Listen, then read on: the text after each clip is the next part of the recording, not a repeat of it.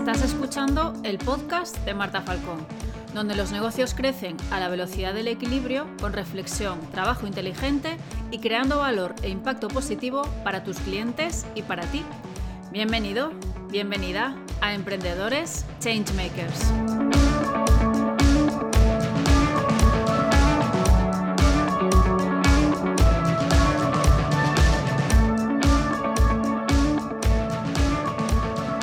Pues lo primerísimo que quiero comentar hoy es que me alegra muchísimo que haya gustado tanto el episodio anterior con Leticia Costas y bueno, a mí me encantó desde luego eh, hacer este episodio con ella.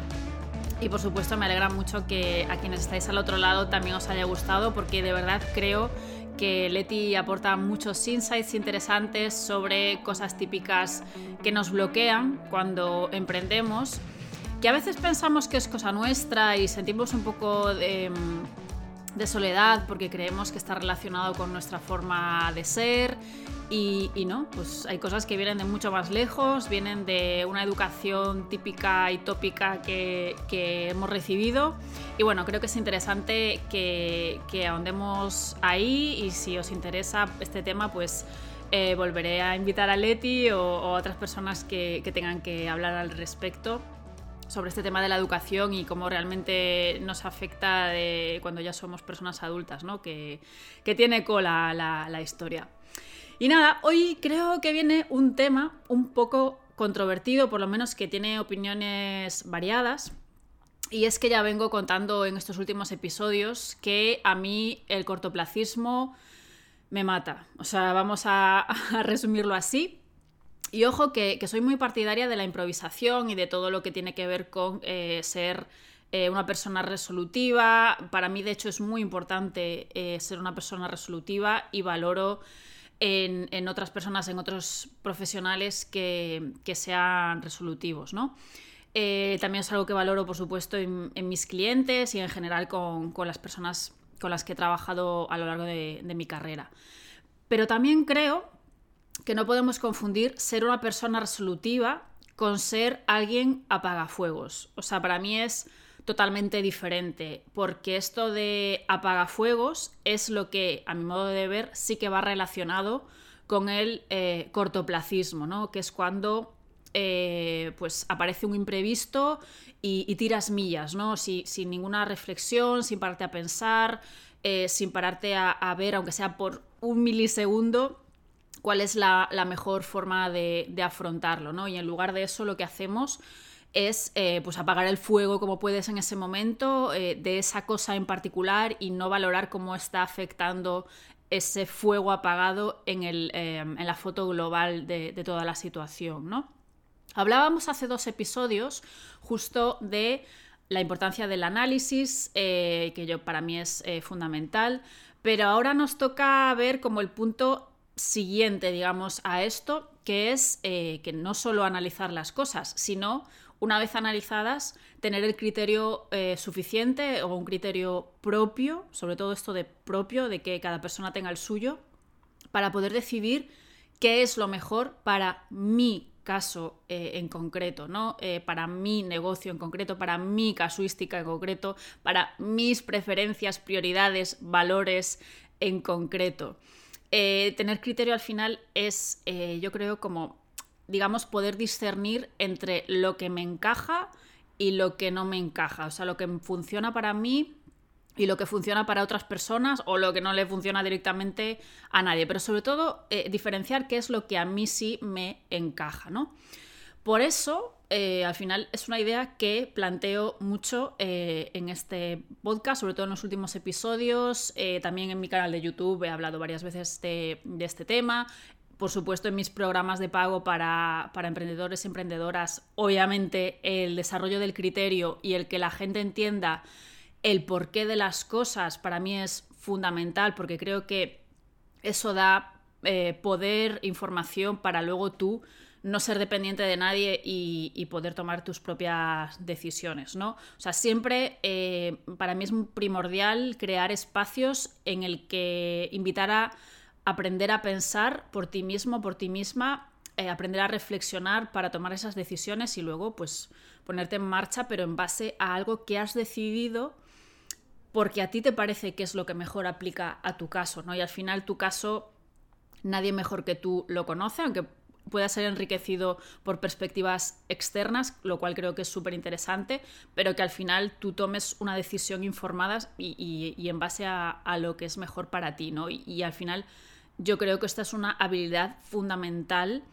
de ser CEO. O sea, que tú como persona que está al timón de, de un negocio, de un proyecto, puedas tener esta capacidad de darte cuenta de qué es lo que, lo que sí vamos a hacer em, y en base a qué, sobre todo. Luego te puedes equivocar o no, obviamente, que, eso no, esto no es el caso de, del que estamos hablando, ¿no? Pero la decisión que, has tomado, por lo menos, eh, la, has, tomado con, criterio, ¿no? Y a mí me llama mucho, muchísimo, mucho no, muchísimo la atención esto de eh, yo quiero emprender porque no quiero tener jefe y luego lo primero que hacemos es contratar a alguien para que te diga paso a paso, eh, con fórmulas exactas a ser posible, qué es lo que tienes que hacer, ¿no? Personalmente nunca he hecho esto, ¿vale? Nunca he contratado a nadie para, para esta historia, para el, paso a paso este. Pero es que nunca he creído en estas movidas, sinceramente. Pero sí que es verdad que conozco eh, gente que sí eh, ha pasado por este proceso. No quiero decir con esto que estos procesos sean malos, ni mucho menos, porque lo desconozco, porque no he estado metida en ninguno de ellos. Pero sí que eh, las, em, los testimonios, digamos, que, que, me llegan de estas personas es que al final te dan algo tan enlatado, y esto lo hablamos también en el episodio en el que estuve hablando con Elizabeth Rosselló sobre estrategia, que al final te dan algo tan, tan, tan enlatado y poco flexible, eh, con tan pocas opciones, que es muy complicado que esa receta exacta de esos pasos exactos o, fórmula exacta te funcione tal cual cojas la plantilla y lo aplicas a tu rollo, ¿no? Es, es complicado porque al final, lo dicho, lo que decíamos antes, cada negocio es un mundo, o sea, cada negocio es como cada persona casi, o sea, hay tantos negocios, tantos tipos de negocios como negocios, ¿no? Pues creo que es un poco eh, parecido, ¿no? Entonces me llama la atención eso de yo quiero emprender para no tener jefe y lo primero que hago es buscarme un jefe que me diga lo que tengo que hacer, ¿no? Eh, y lo dicho, no estoy diciendo con esto que no haya que buscar ayuda, ni muchísimo menos. Lo que digo es que en paralelo a esta ayuda que busques, yo siempre recomiendo que sea un esfuerzo por desarrollar este criterio propio y saber decir, o por lo menos cuestionar mínimamente lo que te están diciendo y, que lo adaptes a, a lo tuyo, ¿no? Eh, a mí me gusta mucho tener eh, debates e intercambios de puntos de vista que, enriquezcan la, decisión que está tomando la persona emprendedora para al final, pues eso, eh, tomar la mejor decisión, ¿no? Por ejemplo, imaginemos que contratas a alguien, digo, pues, no sé, para reforzar la parte de mm, esta de ventas y te dice que la única forma de vender, me lo invento, ¿vale?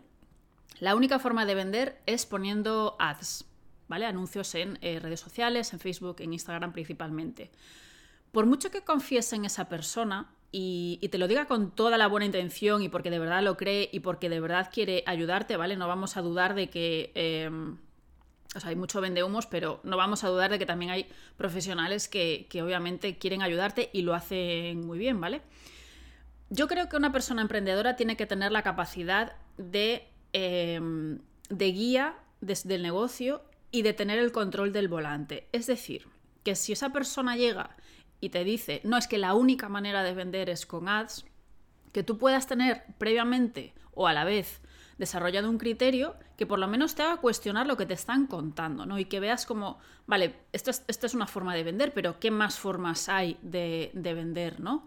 Y que entonces e investigando un poco en las otras formas de vender que hay, pues que tú puedas tener la capacidad de decir, oye, pues sí, efectivamente, al final me decido por poner ads porque efectivamente para mi tipo de negocio en particular y no sé qué, es una muy buena estrategia para eh, captar eh, nuevos clientes, ¿vale? Pero tú has hecho ese análisis, ¿no? Has bajado como a hacer eh, el trabajo de campo, ¿no? Que se dice de, ese pequeña, de esa pequeña investigación, porque te has cuestionado lo que te está diciendo la otra persona, has investigado un poco, has valorado A, B, C, D y Z si quieres, Y luego finalmente has decidido que para tu caso particular, efectivamente, esta es la, opción que coges, o no, o al revés, o mira, pues no, tú dices que es la única, pero yo he visto que para mi casuística particular y mi forma de, o sea, mi tipo de cliente y mi forma de hacer las cosas, eh, la manera de vender que me encaja es esta otra, ¿no?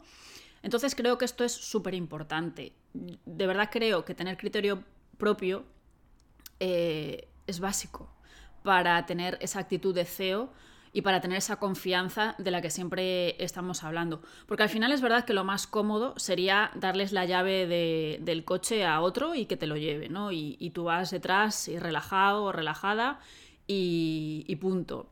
Pero no creo que esa sea la forma más inteligente. O sea, yo creo que eso es otra cosa.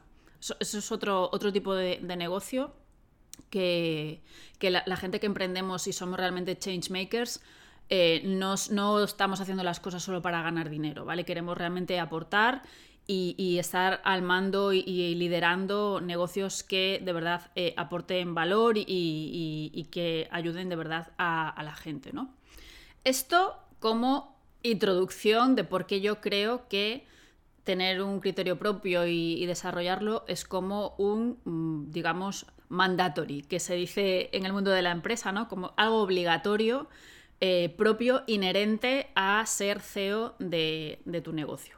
Pero ahora quiero ponerte como o hablarte de varios puntos, varios ejemplos de cosas que yo creo que todo el mundo hacemos y que si usásemos nuestro criterio, quizás lo enfocaríamos de forma diferente. O sea que te invito a que me escuches punto por punto y, pienses si tú caes en esto o no caes. ¿vale? Porque creo que, mm, no voy a decir la gran mayoría, pero mucha gente sí que caemos en estos ejemplos que, te voy a contar y simplemente por no utilizar criterio, ¿vale? A ver si tú te sientes eh, identificado o identificada con alguno de ellos. El primero que tengo por aquí. El haber interiorizado un ideal de éxito con unas altas expectativas y asumir que ese ideal de éxito, que aún encima no es en plan una cosa sencillita, o sea, es a tope, o sea, el éxito material, eh, lujo si me apuras, etc. Y asumir que esa posición es factible para cualquiera. Cuando posiblemente no solo esté muy alejado de la realidad y de lo posible, eh, al menos de, la actual, de la actual realidad que, muchas personas tienen, ¿no? Y que, es decir, tu realidad es una, una realidad sencilla, de a pie, de ciudadano mm, pues raso, digamos de esta manera, y, de repente eh, de alguna manera compras la idea de tener un éxito con unas expectativas eh, full equip, digamos, lujo máximo, riqueza máxima, etcétera, y desde tu posición asumes que es factible, pero que es factible no igual currándotelo dentro de igual una década, no, no, que es factible pero, pero lo antes posible, ¿no? Eh, asumes básicamente con esta idea que aún encima, si no llegas a este ideal, que en gran parte es irreal, por lo menos de, desde el punto en el que partes y sobre todo em, rápido, ¿vale? Porque no digo que no se pueda conseguir, pero conseguirlo y rápido es bastante complicado y solo unos pocos o pocas elegidas van a conseguirlo, ¿vale? Pues si, yo qué sé, pues si eres Georgina y te encuentras a Cristiano Ronaldo en tu tienda, pues igual sí. Pero que si no llegas a, ese supuesto ideal rápido, pues crees que el problema está en ti, ¿no? Y al final, esta idea que ahora te la cuento y dices, jo, no, ¿quién se va a creer eso? Esta idea no nos la hemos cuestionado hasta hace dos días, hasta hace dos mañanas. Porque era algo, y sigue siendo para mucha gente algo, que está ahí. Y por no utilizar eh, tu criterio y realmente analizar de dónde viene esta idea, quién te la está contando, etc., em, bueno, pues al final te la crees y te amargas la existencia y te generas una frustración innecesaria que no va a ningún lado, ¿no? Y, ejerces una presión en tu negocio y en lo que se supone que tienes que facturar y con la gente que se supone que tienes que tratar y el tipo de actividades incluso que tienes que hacer que no vienen a cuento, pero lo estás haciendo simplemente por el hecho de que crees que hay que hacerlo porque supuestamente el éxito es eh, todo ese alto standing y, ese reconocimiento en masa que supuestamente eh, tienes que tener o convertirte en un influencer o yo qué sé, ¿no? Esto, en verdad, esta idea no hemos tenido en general, hablo, obviamente. No hemos tenido mucho, no lo hemos criticado mucho hasta hace dos días y no hemos utilizado el criterio y, yo de verdad, eh, no solo yo, o sea, la compré. Afortunadamente yo hace bastantes años que me he bajado de esta moto, ¿no? Porque llevo, eh, va a ser 10 años, ¿vale? on business. Entonces ya como que he visto de todo.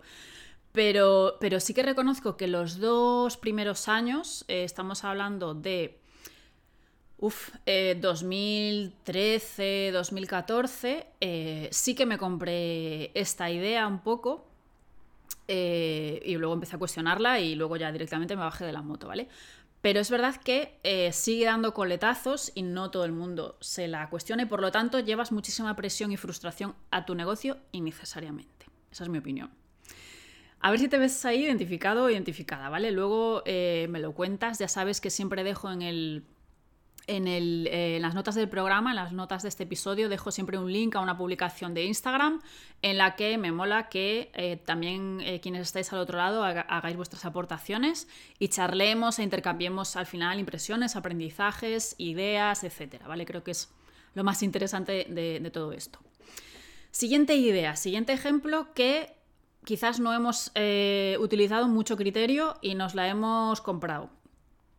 La presión por Em, digamos, destacar, ¿no? Y asumir que eh, mostrando, digamos, una actividad permanente, o sea, que estás permanentemente haciendo cosas, eso hace que eh, nos vean diferentes y nos vean o la gente nos perciba con algún tipo de superpoder misterioso, ¿no? Yo de esta, de esta idea me di cuenta cuando, eh, en mi caso personal, a ver, yo he sido una tía siempre, lo he dicho más veces, que siempre he estado en 400 millones de saraos, pero porque es mi naturaleza. O sea, eh, ya yo, desde niña, o sea, me interesaban muchas cosas diferentes y siempre estaba metida en mil movidas eh, diferentes, ¿no? Entonces, para mí eso es lo normal, pero porque siempre he vivido así, ¿no? Em, entonces, la gente, esto o sea, el estar siempre metida en mil movidas, no solo desde niña, sino ya también eh, de adulta, la gente me lo reforzaba positivamente, ¿no? Y yo tampoco lo entendía porque decía, hostia, tampoco es para tanto, ¿no? O sea, sí, hago, varias cosas, pero o sea, para mí era tan normal, es tan normal que no, no lo entendía porque pensaba y pienso que no es para tanto, ¿no? Pero el caso es que eh, nos vemos siempre en esta tesitura de que tenemos que hacer más y tenemos que aumentar la productividad, entendiendo por productividad productividad tóxica, que ya hemos hablado hace cinco episodios, si no me equivoco. Hemos hablado de la productividad tóxica, em, de esto de eh, hacer más y más y optimizar tu tiempo para que te quepan aún más cosas. Em, y al final esto lo haces en busca de eh, ser especial eh, y lo hacemos em, en base a querer mostrar que eh, nuestro negocio está en la cresta de la ola, ¿no? Que hacemos tantas cosas que, si hacemos tantas cosas es porque lo estamos petando muchísimo, ¿no? Y, yo esto me he dado cuenta por lo que, por lo que te decía, ¿no? Que siempre me lo han reforzado positivamente cuando para mí era algo normal y, no era nada excepcional, sino, bueno, sí, pues ok, estoy en mil cosas eh, a la vez, pero sí que con el tiempo de tanto que me lo reforzaban positivamente y sobre todo de adulta, de niña, de adolescente, no tanto.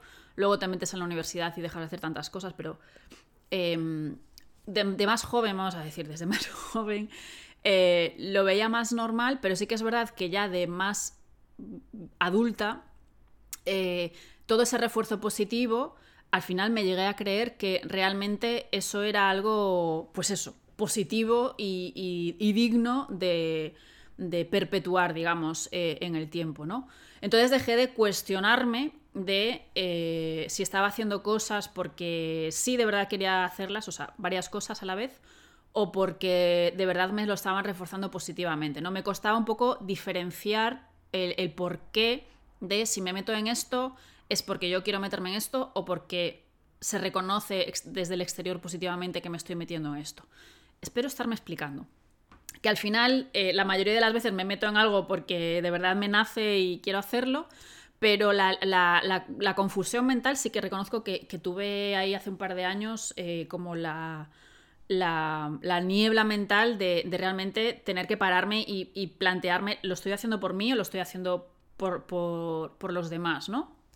Y creo que es una reflexión muy interesante y no meterse simplemente eh, en esa rueda del hacer por la mm, norma de, hacer. Ya me contarás si te sientes ahí identificado o identificada y no estás igual utilizando criterio para diferenciar las dos cosas. Luego, otra cosa, eh, compatible con la anterior, aunque no lo parezca. Eh, tampoco nos hemos cuestionado demasiado esto de que también, o sea, tenemos que, o, nos forzamos en ser diferentes, como, como te decía anteriormente, y, hacer cosas y hacer cosas diferentes que nos hagan perpetuar esa idea, y a su vez em, tenemos que encajar en ciertos estándares, ¿no? Eh, que los negocios hacen de una determinada forma, normalmente bastante cuadriculada. Eh, que, hay que seguir una serie de, normativas o ecuaciones matemáticas o pasos para crear eh, un negocio, ¿no? Por ejemplo, el otro día un amigo me dijo que, mm, estaba decidido a emprender y todo esto y que llevaba un mes trabajando en, un plan de empresa, ¿no? Y a mí básicamente, por resumirlo un poco, se me retorció el hígado. Porque hoy por hoy cuando una persona, sobre todo, si no vas a buscar inversión, si vas a buscar inversión, si vas a ir a un banco a pedir pasta y todo esto, sí, te piden un plan de empresa y todavía sí, pues funciona así, ¿qué le vamos a hacer? Pero hoy por hoy, un emprendedor, una emprendedora normal, de a pie, que te lo montas por tu cuenta, tu bola, etcétera, ¿qué plan de empresa ni qué plan de empresa? O sea, ¿para qué te sirve eso? No sirve para nada. O sea, eh, creo que ya lo comentaba en otro episodio, pero hay una frase por ahí que dice Em, todo plan es perfecto hasta, hasta el primer contacto con el enemigo, ¿no? O algo así.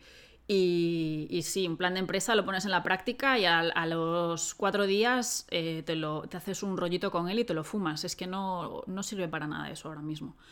Entonces, ¿no? Como que nos han explicado que, que, los negocios, que las empresas hay que montarlas de una determinada manera y perdemos un tiempo valiosísimo en tratar de, pues eso, de, encajar también, de, hacer ver que estamos en la misma onda, que, somos personas como hay, em, que hacemos las cosas bien, etc. Y, bueno, pues al final es como que es una presión, digamos, que, que nos hace sentir que hay que cumplir con una serie de, mandamientos o una especie de checklist obligado Em, para tener una empresa de éxito, ¿no? que esto enlaza con, la primera de las ideas. Entonces es como esta, esta cuerda, esta tensión entre, sí, tengo que ser diferente y tengo que estar en la cresta de la ola y a la vez tengo que hacer las cosas como se supone que hay que hacerlas y hacerlas bien y paso a paso, o sea, paso a paso cuadriculado me refiero, em, etcétera. Entonces, bueno, eso es una cosa que es contradictoria, eh, o sea, una cosa, una idea con la otra, pero perfectamente compatible.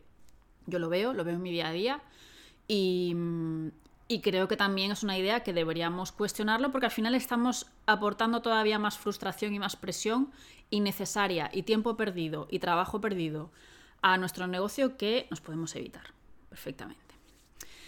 La siguiente idea que tengo es este movimiento antirrutina, vamos a decir, con el que digamos que recibimos una, presión constante para hacer cosas extraordinarias todo el tiempo, ¿no? Es decir, em, se ha visto, y, creo que se llama el efecto Instagram o el síndrome de Instagram o algo así, tipo, me lo invento, eh, gente que va a escalar, ¿vale? Sin ganas de escalar, pero en plan cuñado, ¿vale? Eh, porque toca actualizar el Instagram y tienes que demostrar eh, pues que ha sido hacer algo mm, súper guachi y que no todo el mundo obviamente cada, día hace, ¿no? Y esto em, traducido a, la presión que, nos ponemos por no estar utilizando nuestro criterio, es que, es que eh, tratamos de mostrar que también somos productivos y productivas en nuestro tiempo libre, ¿no? O sea, piensa si alguna vez de verdad, te has pillado eh, en una de estas, ¿no? De, voy a ir a tal fiesta porque mola luego en redes sociales o mola luego contárselo a mi cuñado. O, voy a hacer esta actividad que no me llama demasiado, pero estoy viendo que, yo qué sé, que la gente ahora hace snowboard, me lo invento porque no sé lo que hace la gente en la nieve, y, yo también voy porque, porque mola, ¿no? Y, creo que eso es eh, tóxico, o sea, que se puede convertir... Es un poco lo mismo de antes, ¿no? ¿Lo estás haciendo por ti o lo estás haciendo por los demás y por, eh, porque te, debes a tu público de Instagram o, o alguna patochada de estas, ¿no? Piensa bien si te has pillado en alguna de estas, aunque sea poco alguna vez y tal, porque creo que la reflexión puede ser importante, ¿no? De por qué lo has hecho, etc. Y esto es normal al final, o sea, que caigamos en este tipo de cosas, porque al final recibimos influencia del entorno y, todo eso y todo lo que consumimos cada día, etc. Por eso yo también soy muy fan de limpiar y tener bien mm, cribadas eh, a las personas que seguimos en redes sociales, o sea, que quien sigas en redes sociales te aporte, no te, genere malestar o presión innecesaria porque tienes que llegar a X lugares, ¿no? Eh, digo, decía que creo que es normal por, por esto, ¿no? Porque recibimos mucha influencia, pero creo que no debemos dejarnos eh, influenciar de tal manera hasta el punto de que condicionas tus decisiones eh, y, luego por no tener criterio te llevas eh, pues esa presión de hacer otras cosas porque sí, ¿no? Porque eh, te está influenciando, vete tú a saber qué. Creo que eso también es digno de analizar, ¿no? Si, si ahora todo el mundo se está metiendo a hacer mm, X cosas en TikTok o, en Reels o lo que sea, es que igual a ti no te compensa. O quien dice eso dice cualquier otra cosa que, que, saques en tu negocio, ¿no? Yo qué sé, crear un evento de inauguración o un webinar de lanzamiento de no sé qué.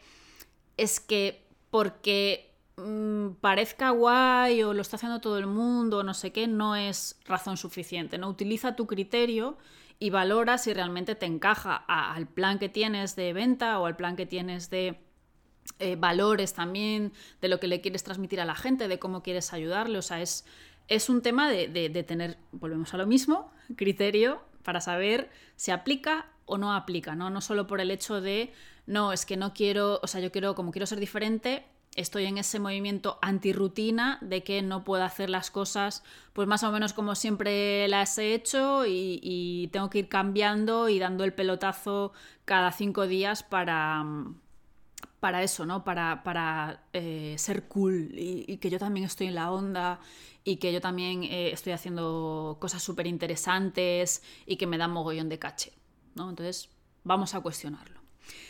Y la última idea que tengo eh, sobre otra presión que sufrimos, eh, que también la, he hablado en alguna ocasión, es el de la diferencia que hay entre el yo real y el yo virtual, ¿no? O sea, como emprendedores y emprendedoras, eh, nos empeñamos a veces en proyectar una imagen hacia afuera de una manera más o menos perfecta o ideal o alineada con tu marca o whatever le quieras llamar, y luego estamos el, yo real, o sea, ese es el yo virtual. Luego está el yo real, que es como tú realmente eres en tu casa, trabajando, pues imagínate, en pijama todo el día y ya está.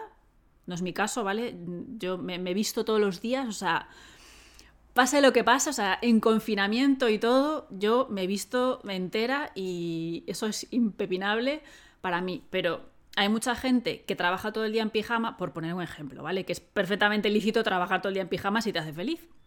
Pero quiero decir, hay mucha gente que trabaja todo el día en pijama y luego en redes sociales sale súper maqueada, ahí posando no sé cuántos, eh, cuando ese posado o ese peinado o esa ropa no tiene nada que ver con tu día a día normal, ¿no? Entonces ahí estás creando como una especie de, de disonancia y si sigues alimentando eh, las dos cosas por separado, ahí se crea un hueco grande entre una cosa y la otra, ¿no? Toda esta movida, si te interesa, es algo de lo que habla el filósofo, creo que es eh, coreano, eh, y no voy a saber pronunciar su nombre, pero lo voy a intentar. Es, um, espérate, que lo tengo por aquí apuntado. Um, Byung-chul Han. no, perdón. Byung-chul Han creo que se escribe así, ¿vale? eh, si, lo, si lo googleáis, eh, si lo googleáis esta cosa que os acabo de decir, no os va a salir probablemente nada.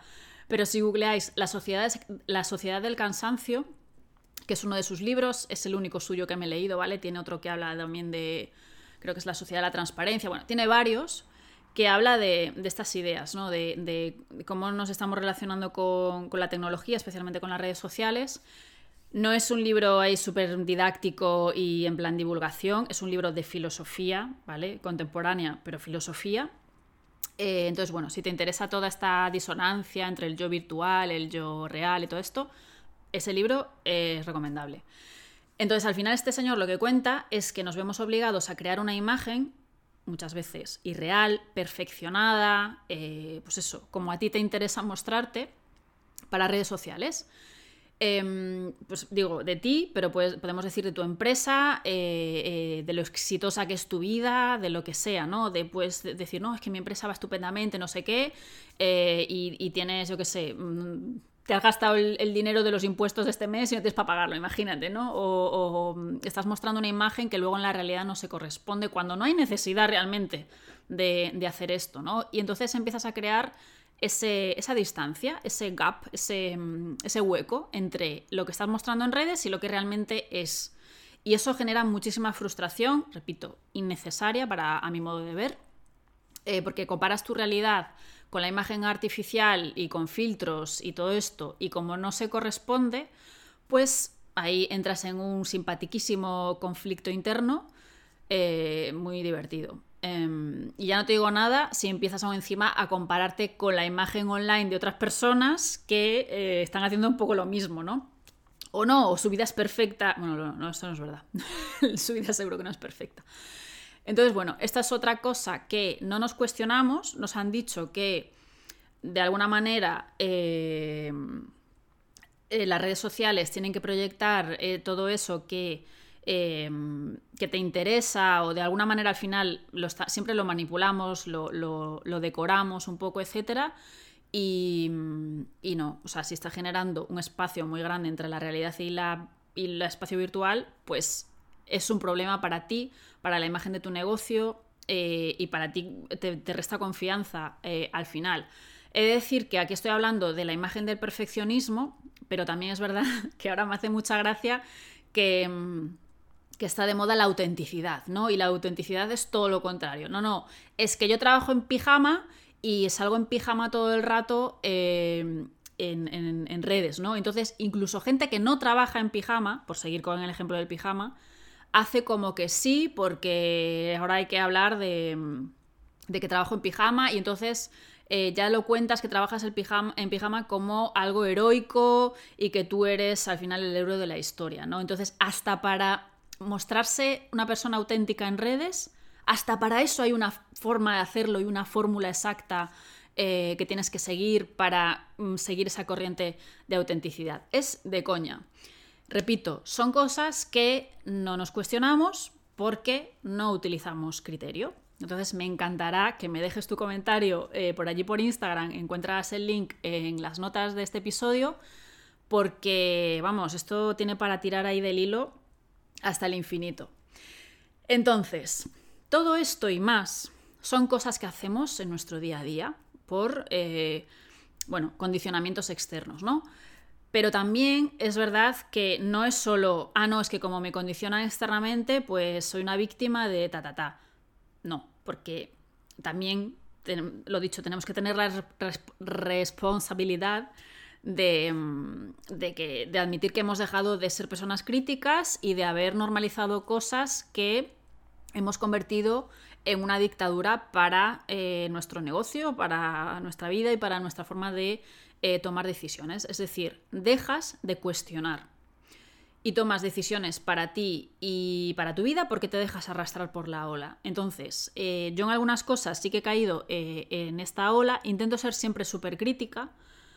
Sobre todo, bueno, cada vez más, la verdad, desde hace mucho, siempre he sido una persona muy crítica, pero, mm, o sea, muy crítica en el sentido de que cuestiono las cosas y porque alguien me diga que algo es así, no me lo creo de, o sea, porque sí, ¿no? O sea, el, porque sí, no.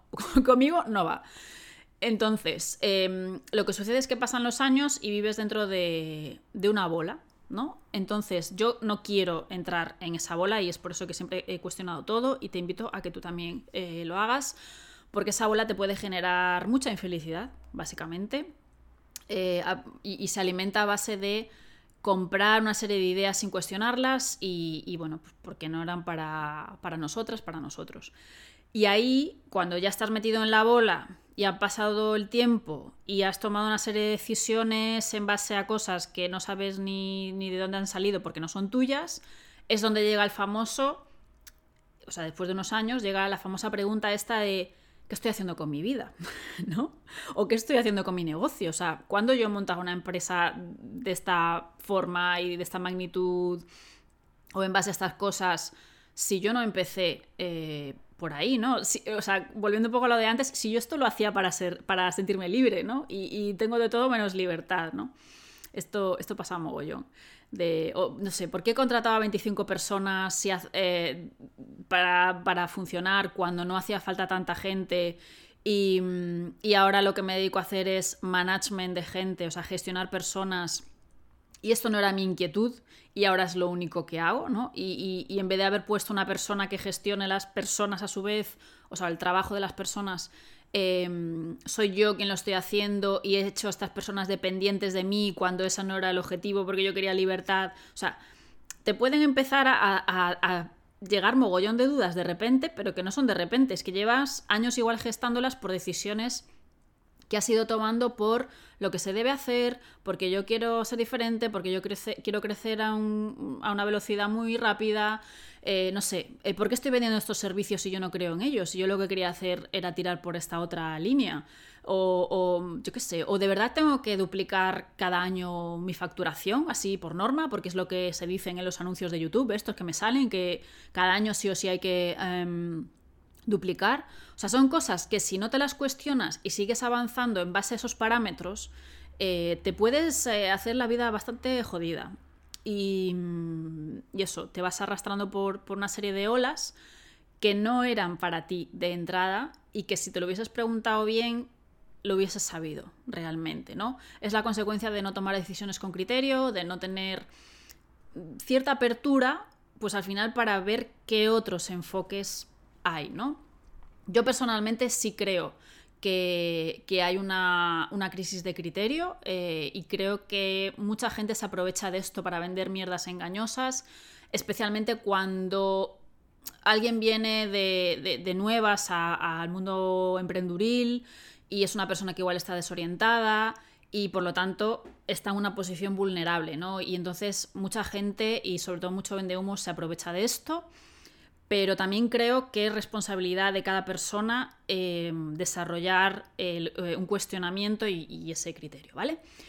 Dicho todo esto, el meollo de la cuestión también es cómo desarrollar tu criterio, ¿no? Porque estoy hablando todo el rato de que no, es que no tenemos criterio, no sé cuántos, pero vamos a ver como tres, cuatro cosas para ver que sí podemos hacer algo al respecto y, bueno, por lo menos son cosas que a mí siempre me han ayudado y, que siempre recomiendo hacer en mis programas a, las personas que, emprenden. El primero de, los consejos que doy es un poco, eh, engloba un poco a los dos siguientes que voy a decir, pero bueno, ya lo vengo diciendo todo el rato también a lo largo de este episodio, o sea que tampoco es nuevo. Es el de cuestionar las cosas y hacerlo de forma sana, ¿vale? No es cuestionar por la norma de cuestionar, porque sí, porque le llevo la contraria a todo el mundo, sino que con em, cuestionar me refiero a, vale, gracias, eh, me has dado tu enfoque, eh, lo entiendo, eh, me parece interesante, pero déjame que vea otros enfoques para ver realmente cuál es el más adecuado para mí o, bueno, ver qué otras opciones hay, etcétera, ¿no? No es descalificando un enfoque, creo que eso no es necesario ni siquiera útil para porque al final te, puedes cerrar a cosas interesantes. Pero sí que creo que es, vale, eh, pongo esto como la nevera, ¿vale? Esto que me estás contando, o esto que he averiguado, ¿vale? No te lo tiene por qué contar eh, nadie. Eh, pero déjame ver qué otras opciones hay para abordar este problema, o para abordar una, lo que decíamos antes, una nueva estrategia de ventas, o para abordar si me vale la pena o no em, invertir en esta nueva tecnología de software, de CRM para mi, este, mi empresa, ¿no? O qué herramienta es la más adecuada para tal. Déjame ver opciones no eternamente, ¿vale? O sea, tampoco entremos en la parálisis por análisis, que esto también lo hablamos hace dos episodios, si no me equivoco, pero sí en plan de, oye, párate un momentito por lo menos a cuestionar las cosas y a ver qué opciones hay y por lo tanto, eh, de todas esas opciones, cuál es la mejor o la que mejor aplica al momento eh, actual o, actual barra futuro de, tu empresa, ¿no? ¿Te puedes equivocar? Obviamente, como todo en la vida pero por lo menos esa reflexión es bastante posible que el riesgo a equivocarse eh, se disminuya. ¿Vale? Eso es como lo básico, lo vengo diciendo todo el rato, pero era como por cerrarlo, ¿vale? Otra cosa es que, y a mí me ayuda muchísimo, para eh, ayudarte a desarrollar el criterio, a mí me ayuda leer cosas de gente que a su vez me ayuden a cuestionar cosas, ¿no? por, cosas de o sea, por gente, me refiero a gente de eh, filosofía. Te acabo de mencionar este filósofo em, coreano. Pero bueno, filosofía, sociología, pensadores, em, eh, cualquier ciencia, psicología, em, bueno, cualquier ciencia de este tipo, a mí personalmente me ayuda mucho a ver mogollón de puntos de vista diferentes, ¿no? Que puedes decir, bueno, coño, ¿y cómo me puede ayudar a leer de filosofía para em, llevar mis proyectos de una mejor manera? Pues precisamente eh, el, tema de, de, leer sobre Peña, muy lista, que piensa y le da vueltas al tarro y llega a conclusiones, etcétera, eh, te ayuda a abrir tus capacidades cerebrales y a dejar de normalizar ciertas cosas que, sí, las has normalizado, pero de repente coges esta costumbre de eh, abrir tu mente, ¿no? Es como, eh, por poner un ejemplo que no tiene que ver, pero que puede hacer una buena metáfora, es como lo que te dicen de la meditación, ¿no? Cuando tú haces meditación se supone que, eh, digo se supone porque yo trato de hacer meditación, pero no he logrado el estado de nirvana todavía, ¿vale?